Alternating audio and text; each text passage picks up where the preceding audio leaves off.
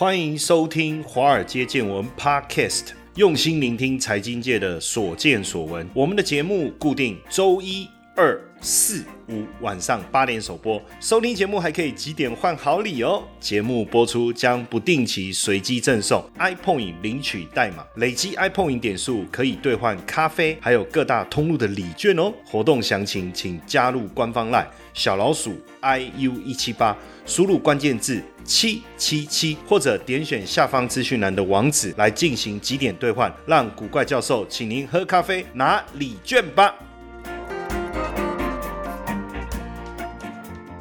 股票市场千奇百怪，见怪不怪。大家好，我是古怪教授谢承彦。哦嗨哟，狗仔们啊！今天的主题是令人兴奋的，为什么呢？啊，今天要来聊一聊日本。那为什么聊日本令人兴奋呢？我也不知道哎，就觉得聊日本好像蛮令人兴奋的。呃，我我小时候应该算不算是在日本流行文化包围下长大的呢？呃，我我讲几个人名，请大家千万不要笑我哈。呃，像什么中森明菜啦，哈，大家一定不认识。药师丸博子啊，哈，应该也不认识。中山美穗啦，应该也不认识哈。然后日本那。个那个叫什么队？呃，就也是一群人的，我我我我忘了那个名字哈。然后以前我我记得我国中毕业的时候，我们那时候那个年代了哈，那个年代就是很流行写毕业纪念册，是有一个本子，然后大家在上面写留言嘛哈。然后我那时候也准备了一本，然后就传传传。我那时候在学校也算小有名气，也算是风云人物了哈。所以大家看到我的本子都会想要在上面写个话啊什么的。然后每个人都留言嘛，然后说留个纪念。那个本子我到现在都还留着。然后很奇怪，每因为。我们会有一个栏位，就是最崇拜的偶像或最喜欢的明星呐。哈，第一个我拿到的时候，它上面就写“朱朱星何几”这样。我想说，这个人也太太臭屁了吧？就喜欢所有的明星和就他的偶像是所有的明星，我可以理解。那为什么还有自己呢？就是为什么有人崇拜的偶像其中包含自己呢？因为他写“朱星何几”。然后第二个，哎，又一个人，当然不可能每一个人都写这样嘛。写写写，又一个人也写“朱星何几”。哎，奇怪，最近大家的写法怎么都一？样呢，都是写朱心何己。我跟你讲，搞半天，后来我才知道，原来这是一个明星的名字啊！啊，你看看多好笑啊！那因为我在国一的时候呢，我妈妈呃，我父母带我去东京，我们去了日本，然后去四国，还有九州哦，去了这几个地方。那有搭过船，有有去迪士尼哦，我们还有到迪士尼。然后，呃，我记得我那时候也有印象，做了太空山。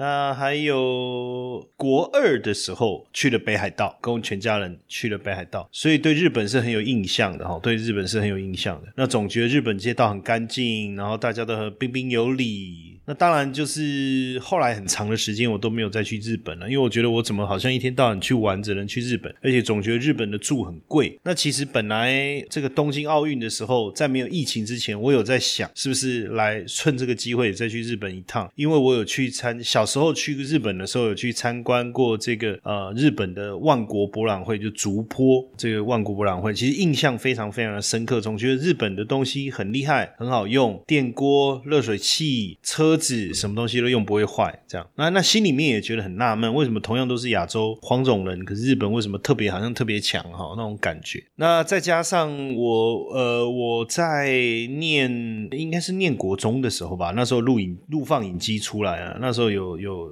就是用看那个 VHS Beta 这种袋子的，不像现在，现在谁还看这个？现在叫 Netflix、Disney Plus，对不对？好，那时候现在是都看影音串流。然后那时候呢，就是要去录影带店租影片回来看哦。然后那时候清一色就是日本片，很多都是日本哦，《新里见八犬八犬传》哦，这个哇，这个想到印象都还是很深刻哈。那当然就是所以从小好像似乎也是在这个文化长大，包括《灌篮高手》啊，《部长岛耕作》。啊，城市猎人哈，当然更多还有很多的亚美爹亚美爹啦，这个大家知道应该知道我在讲什么哈，曾经也是充满了我们儿时的回忆啊哈，对不对？当然，所以你说聊 聊日本，很兴奋，是不是这个原因？哦，应该也不是啦。当然，最近为什么要聊来聊一聊日本？日本的经济好像失落了二十年。那最近我觉得最主要还是日元啊，因为日元突然之间哇也很便宜哦。那个我我都记得，我那时候去就是台币跟日元之间有个汇率关系哈。那过去这个一块钱台币可以兑换多少日元哦？那最贵的时候是二点五，但。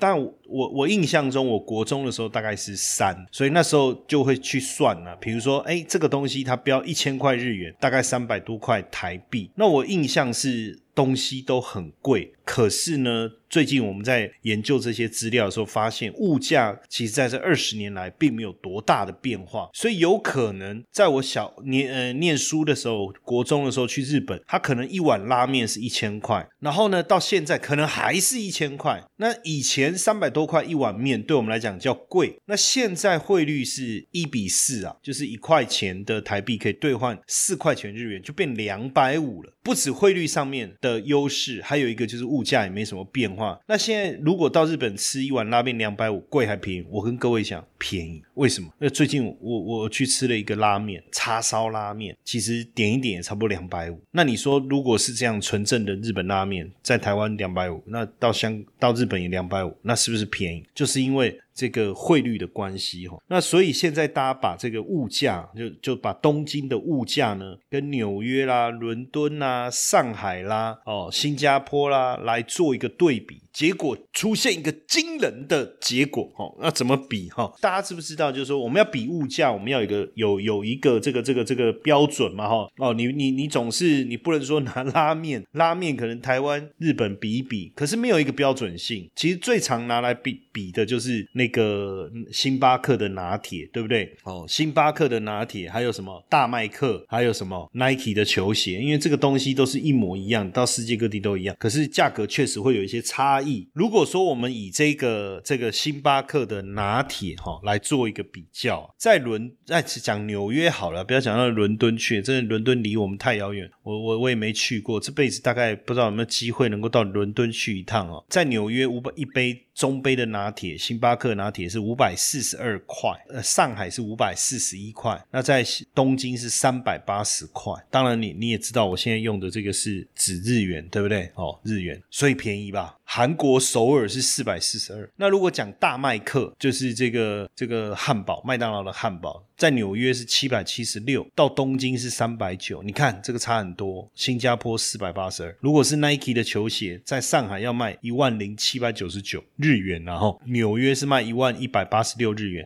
新加坡是九千七百八十二日元。到日本东京，东京哦，Tokyo Tokyo 剩八千两百零一。哎呀，所以日本物物价怎么样？修个哦，日元又便宜，物价我我现在先还没有谈汇率哦，我们就先从物价来看哦。其实日本的物价现在反而变便宜了。根据 OECD 做的薪资调查，你看哦，先讲哦，其实。日本现在很流行那种铜板，我们的铜板价是五十块，对不对？日本的铜板价是五百块，就是五百块的日元便当。如果按照现在来看，大概一百二十五块钱，你就可以在日本就可以吃一个便当，很不错的哈。当然，在美国，如果对比美国，如果你要随便要吃一碗拉面，可能都要这个呃两千多块日元。如果你要再加个配菜、加个面、点个啤酒，可能可能呃五千块日元要吧，哈，就十倍的价格哦。所以确实哈，整个日本。的物价是出现了长期的一个低迷，所以呢，这个我刚才讲这个 O E C D 啊，在做了薪资调查哦，日本现在。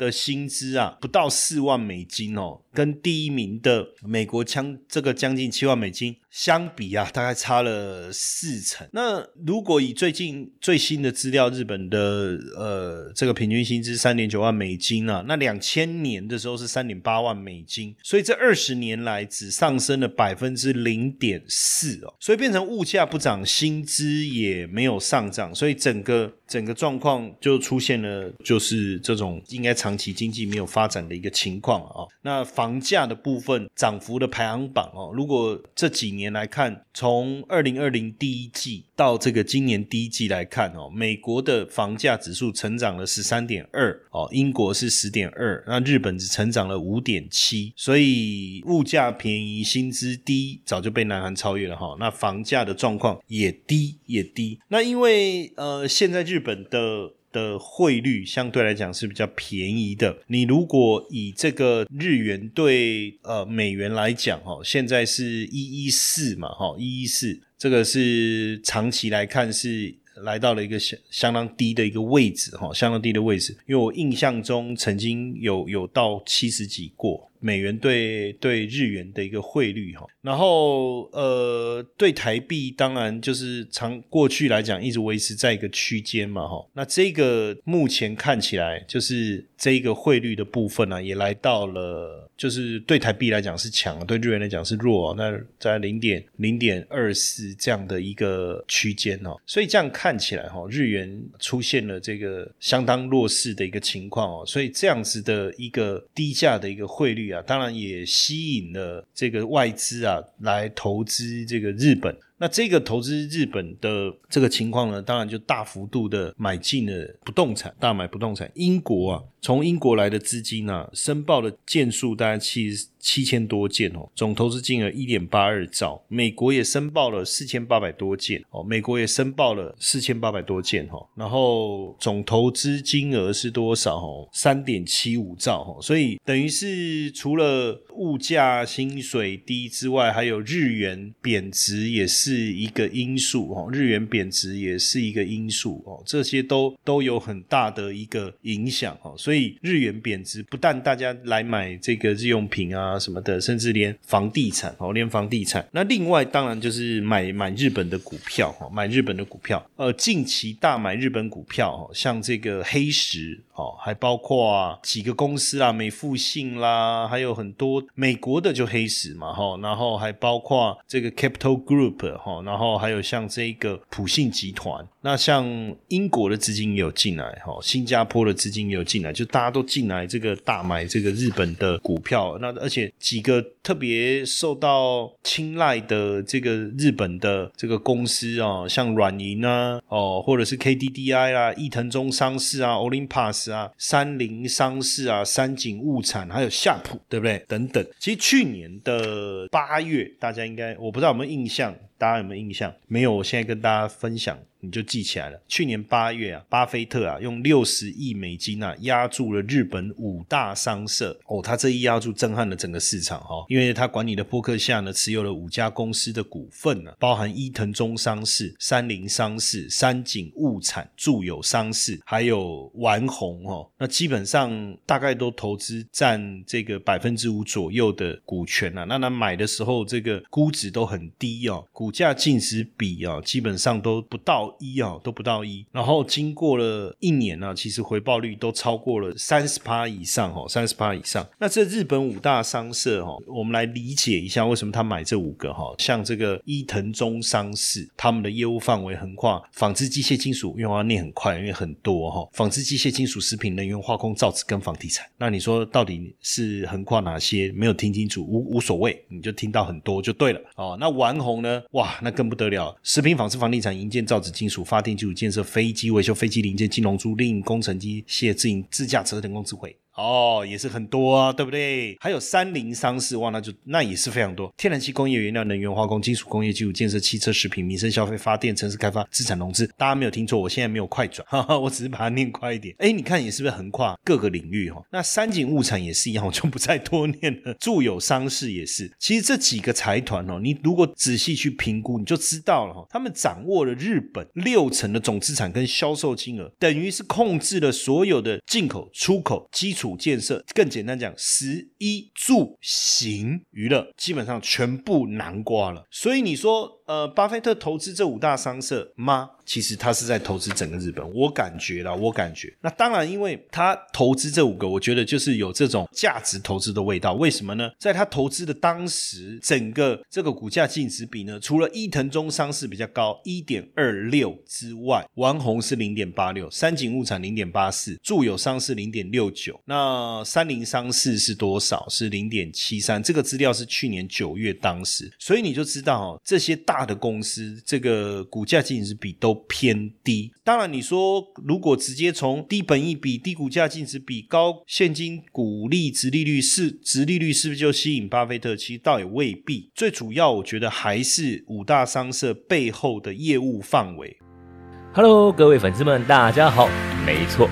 又要发好康的给大家喽！谢 P 的台股 App 呢正式上架喽！想要知道谢 P 是怎么选股的吗？没时间上课学习没有关系，古怪教授台股 APP 将谢 P 二十多年实务经验的选股策略完整呈现在 App 当中。现在呢，下载 App 还可免费获得谢 P 的选股教学影片哦！请到我们的官方 LINE，还没加入的，请在好友搜寻小老鼠 iu 一七八，在官方 LINE 里面输入英文字母 APP。就可以免费取得教学影片和 App 的下载链接哦。因为呢，日本的大型商社给大家的印象就是综合型的贸易商嘛，哈。那这些商社呢，主要过去就从国外进口日本缺少的资源，哦，那同时把日本制造的商品外销全世界，这个就是他们呃所在做的一个事情哦。所以日日本的商社基本上有九成以上的收益，当然都来自于各种这个投资，来自于就是呃贸易类的啦，哦，或者是说中介一些房地产啊什么这些都有了，哈，只有大量的不动产。那日本过去一百多年的经济发展当中，因为经历了明治维新、军国主义到第二次世界大战战败哦，那日本财团其实扮演非常重要的角色。三菱、三井、住友、哦富士、三和、第一劝业这六大财团控制日本六成的资产，呃，几乎啊哈百分之二十的就业人口跟这些都几乎有很大的一个关系。这个我觉得就是巴菲特他投资，我觉得一个主要的原因呢哈。当然以目前来看，呃，如果以今年哦，我们就讲今年了哈，就是到今年大概七月，像这个。跟二零一一年做一个对比的哈，这个你就会发现说，像软银好了，软银的在二零一一年的时候，股价净值比是五到六倍哈，那到今年七月的时候只剩一点多哦。那三菱汽车在二零一一年的时候是二点二点四，它现在只剩零点八。三井住友在十年前是一点八二，现在大概不到零点五哦。然后像你控。在二零一一年的时候是一点不到一点九，现在是连零点七都不到。那目前来看呢，有超过四成的企业哈，股价净值比是低于一的，低于一的哈。所以现阶段来讲，呃，日本是真的应该是便宜哈，加上汇率低啊，现在哈日族啊，也不要讲哈日族，就是说未来你有两个嘛，第一个你想要投资日本，第二个你对这个日本的旅游有兴趣，因为接下来解封以后啊，呃，你到冲绳啊，去这个。呃，这个日本玩呢，其实还是方便嘛，哦，有很多这个机会去走一走，对不对？哦，那。日元呢，短期间之内啊，当然没有什么升值的机会。目前的兑换呢，大概都在一百一左右哦，所以你要强势的升值也不容易哦。所以趁这个时候呢，持续来换汇哦，确实我觉得是一个非常好的时机点哦。那你现在陆陆续续台币强势嘛，你就先换哦，先换换一些起来。当然也有可能日元还会再走弱一些些，但我觉得空间也差不多啦啊。你那时候变成一台币可以换五块日元这种可能性。我觉得就不大了，所以趁现在多花一点日元，然后呢做一些投资哦也好哦，那或者是说你要去日本玩，到时候有一些资金。那如果以这个日股的基金今年绩效排行榜来看呢，今年以来哈涨幅大概是是十七点六三，第一名汉雅的日本动力，那第二名是 M N G 的日本基金，那第三名是日本精选哦，这有十二点一四，那富达基金日本潜力优势有十一点二一，哦，那野村的日本策略价值基金也有十点七，红利环球的日本股票基金也有十点零二。那如果是用元币计价来投资的话，等于现在台币比较强，你换日元，日元去投资，所以未来有没有可能股汇双赚？哦，大概就是这个概念。如果未来长期一段时间以后，日元因为相对现在是弱嘛，然后之后慢慢走强，哎，有没有机会？那当然除了。基金以外，还有 ETF 也是一个方式。台湾人最爱投的就是呃，我们持有规模相对比较大的哦，几个像摩根的日本股票哦，摩根日本日元基金，还有富达基金。富达基金就两档，一档是永续发展日本股票基金，一档是日本潜力优势基金，还有联博的日本策略价值基金。斯罗德环球基金日本股票的哈，还有景顺日本股票优势基金，这几个算是这个我们持有规模比较大的了哈。那当然，目前今年以来的整体来讲都还不错哈。那我当然这个我觉得是一个方向了哈。就你你你想说，我对日本有兴趣，它的股票啊，就是大这些公司，它的股价净值比偏低，那股价净值净值比偏低，未来有可能成长哈。这投资这些大的公司的股票，这是第一个想法。那当然，你用台币换日元，日元便宜嘛哦，所以在贬值的可能性不大。那如果说未来日元只要升值，哎。或许就可以赚到汇差嘛。那另外一个当然就是呃，日本的。股票市场涨还是跌哦？那如果跌，就变成你有可能赚了汇差，赔了股差，股价的一个下跌，那就要自己计算一下，看一下市场的一个状况。但如果长期来看，哎，日本股市也有可能上扬，那就有可能股会双赚了哈。那因为另外一个，当然我觉得可以去思考的就是日本的房地产，因为日本的房地产的税率低，加上现在汇率便宜哈，所以也吸引了非常多的这个外资。我们刚才讲很多外资去去投投资日本的。不动产嘛，哈，而且日本的不动产呢，基本上不容易暴起暴落，哈，那这个长期收益也稳定。那像也有例子哈，就是说他各用一千万台币啊哈，分别在东京早稻田大学附近跟新版就新浦捷运站啊各买一个收租房哈，然后日本也出租哦，那台湾也都也出租。那日本呢出租换算台币收到三万五哦，那台湾这边是两万五哦，加上汇率低，其实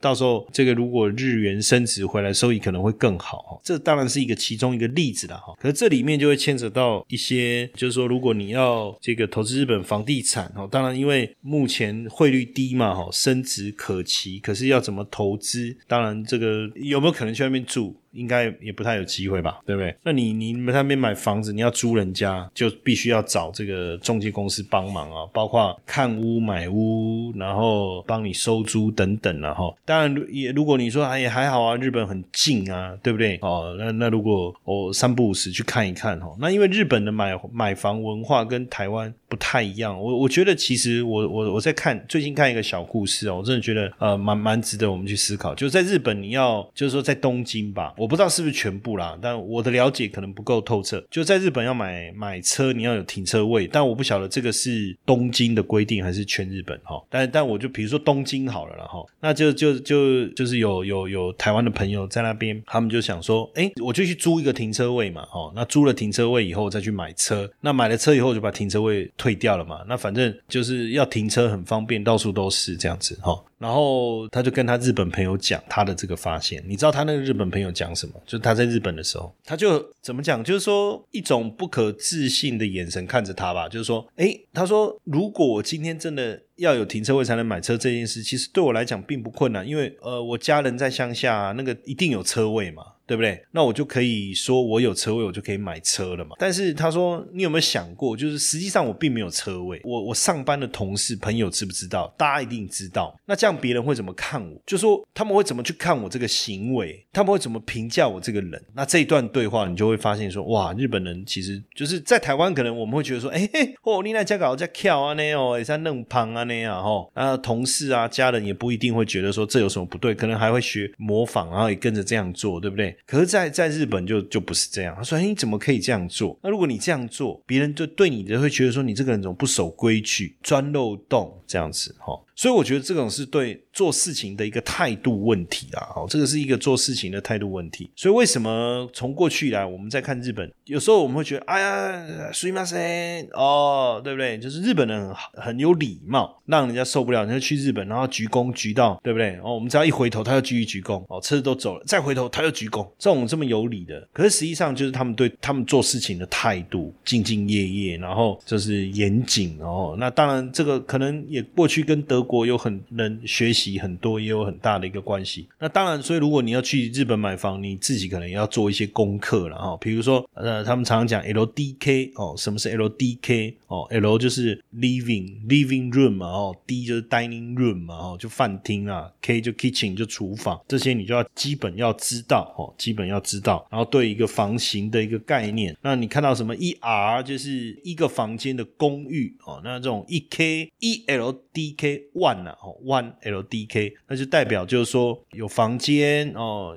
那有寝室哦，然后这个有饭厅什么这一类的哦，就是可能要特别去注意一下。那在日本买房子手续会不会很繁琐？当然，基本上我觉得不管在哪个地方应该都繁琐了哈，只是说贷款的问题哈。那你你要怎么去去贷款？那到底是要找这个日本的这个台湾在日本的体系的呃，应该说台湾体系日本的分行，还是日本在地的银行这些哦？那你就必须要想清楚。那未来呃有没有可能去在日本住呢？哦，这个你要衡量，按要缴的税金哦，这些你你都要理解哈。那当然，我觉得。买在哪里也是一个问题，然后，因为你一定要尽量，如果你是要出租，你当然要尽量找能够有机会租出去的地方。在日本啊，呃，就是东京都心六区啊，就是千代田、港区、涩谷、新宿、文京跟中央哦，是最核心的哦。所以这个地方不论租赁的需求还是房地房地产的这个资产性都非常好，房价也是高啦，所以回报率是偏低哦。那所以可能你就得思考吧，就是我觉得哪边比较有租赁市场，对不对？然后房价又相对。没那么高，这个就是要去了解的。每个区域每一个区域的特性哦，涩谷是适合逛街购物的地方，诶，不眠之间，年轻人之间哦，那空房相当少哦，就是顶客族特别喜欢涩谷这边的回报率相对来讲还不错哦，大概四点五到五点五。那像新宿呢，除了有这个歌舞伎町之外，哈，东京都的行政机构也在这个地方哦。那像这个也是新宿的四。自古。哦，神乐坂跟夏洛河都是高人气的居住地哈。那大久保、高田马场，年轻人也喜欢，回报率大概在五到五点五帕哦。这个你就自己要去了解了哈，做一点功课。所以现在大家也开始到东京来当包租公嘛哈，投报率也确实是算起来也是不错。因为第一个日币相对便宜嘛，这第一个嘛。第二个房价常年都没有上涨嘛，对不对？再来就是说租赁市场也是相对。相当稳定哈，相当稳定。但是这当中当然有一些细节你要去研究啦，包括怎么样找物件哈，然后也不要被骗吧。还有包括收租收租的部分啊，有没有？业者帮你代管哦，有没有业者帮你代管？这些我觉得也是要去了解。当然，我们今天不是要去详细的跟各位谈怎么来当一个包租公，就我们从日元的汇率相对低这一个方向去做一些讨论，来跟大家聊一下。诶，这是不是一个机会哦？那这样大家也可以去判断。至少我觉得，如果你未来想要去日本玩，现在来换日元，对不对？先换下来，好，那之后来要去东京走一走啦，去。北海道玩一玩呐，哦，也是一个不错，或是去冲绳呐，哇，去冲浪啦，不是冲浪，那个那个潜水哦，潜水，然后也是一个很不错的哦。现在想想起来就好想好想出国，现在哦，冲绳对不对？哎，冲绳也很方便呐，坐个飞机一个小时，啪就到了，然后很舒服的地方，对不对？什什么时候我们大家约一约，好不好？我们一起来去冲绳、日本走一走，好不好？那现在赶快换，好，赶快换，赶快换日元，OK。谢谢大家的收听，晚安。受不了，受不了，实在是令人生气啊！为什么诈骗集团一而再、再而三的要利用我的头像、利用我的名义来成立赖社群，跟我们的粉丝们来骗取金钱呢？这实在是令人受不了。所以我决定跳出来，以我古怪教授本人的名义，真的来成立一个赖的社群。透过这个社群，希望能够跟大家好好的交流，也能够把正确的投资讯息分享给大家。如何加入呢？只要在我们节目下方文字。点击这个连接就可以直接加入我们的这个 Line 的这个社群，或是到脸书的粉丝页上方有一个 banner，你看到这个有一个人气的在抓头的那一个就是我啦哦，那点击进去也可以直接加入我们的赖社群，赶快点击，赶快加入，希望未来每天在线上。跟大家好好聊一聊，不要再被诈骗集团骗了，好不好？不要再加入诈骗集团成立的赖社群了，加入正宗古怪教授谢承彦的赖社群。